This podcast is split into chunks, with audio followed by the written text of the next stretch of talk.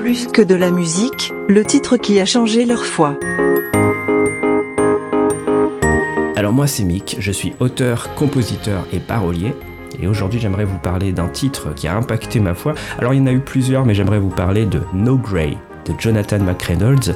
C'est un titre en anglais qui est sorti en 2012. Ce qui est marrant, c'est que c'était en 2012 justement que j'ai commencé à sérieusement produire et créer de la musique et de les sortir sur des albums. Et là, je découvre ce morceau un peu par hasard sur une playlist. Je ne savais même pas qui était l'artiste derrière ce beau morceau. Mais les paroles étaient très claires, très limpides. C'était écrit d'une manière très euh, directe, sans fioriture, mais avec une, une poésie quand même sur le thème sensible du compromis. On veut essayer d'être cool, mais en même temps on veut plaire à l'église. On fait beaucoup de compromis dans notre vie chrétienne. Et ça, Jonathan McReynolds l'a super bien exprimé en musique. Ça m'a marqué, ça m'a touché et surtout ça m'a donné un, contexte et un cadre et même des avertissements pour le reste de ma carrière. En tout cas, je savais pas qu'elle allait devenir une carrière, mais en tout cas sur mon activité musicale. Donc merci Jonathan McReynolds pour cette belle compo No Grey. Ça fait un moment maintenant qu'elle est sortie cette chanson, mais elle me marque toujours et elle m'impacte toujours quand je la réécoute.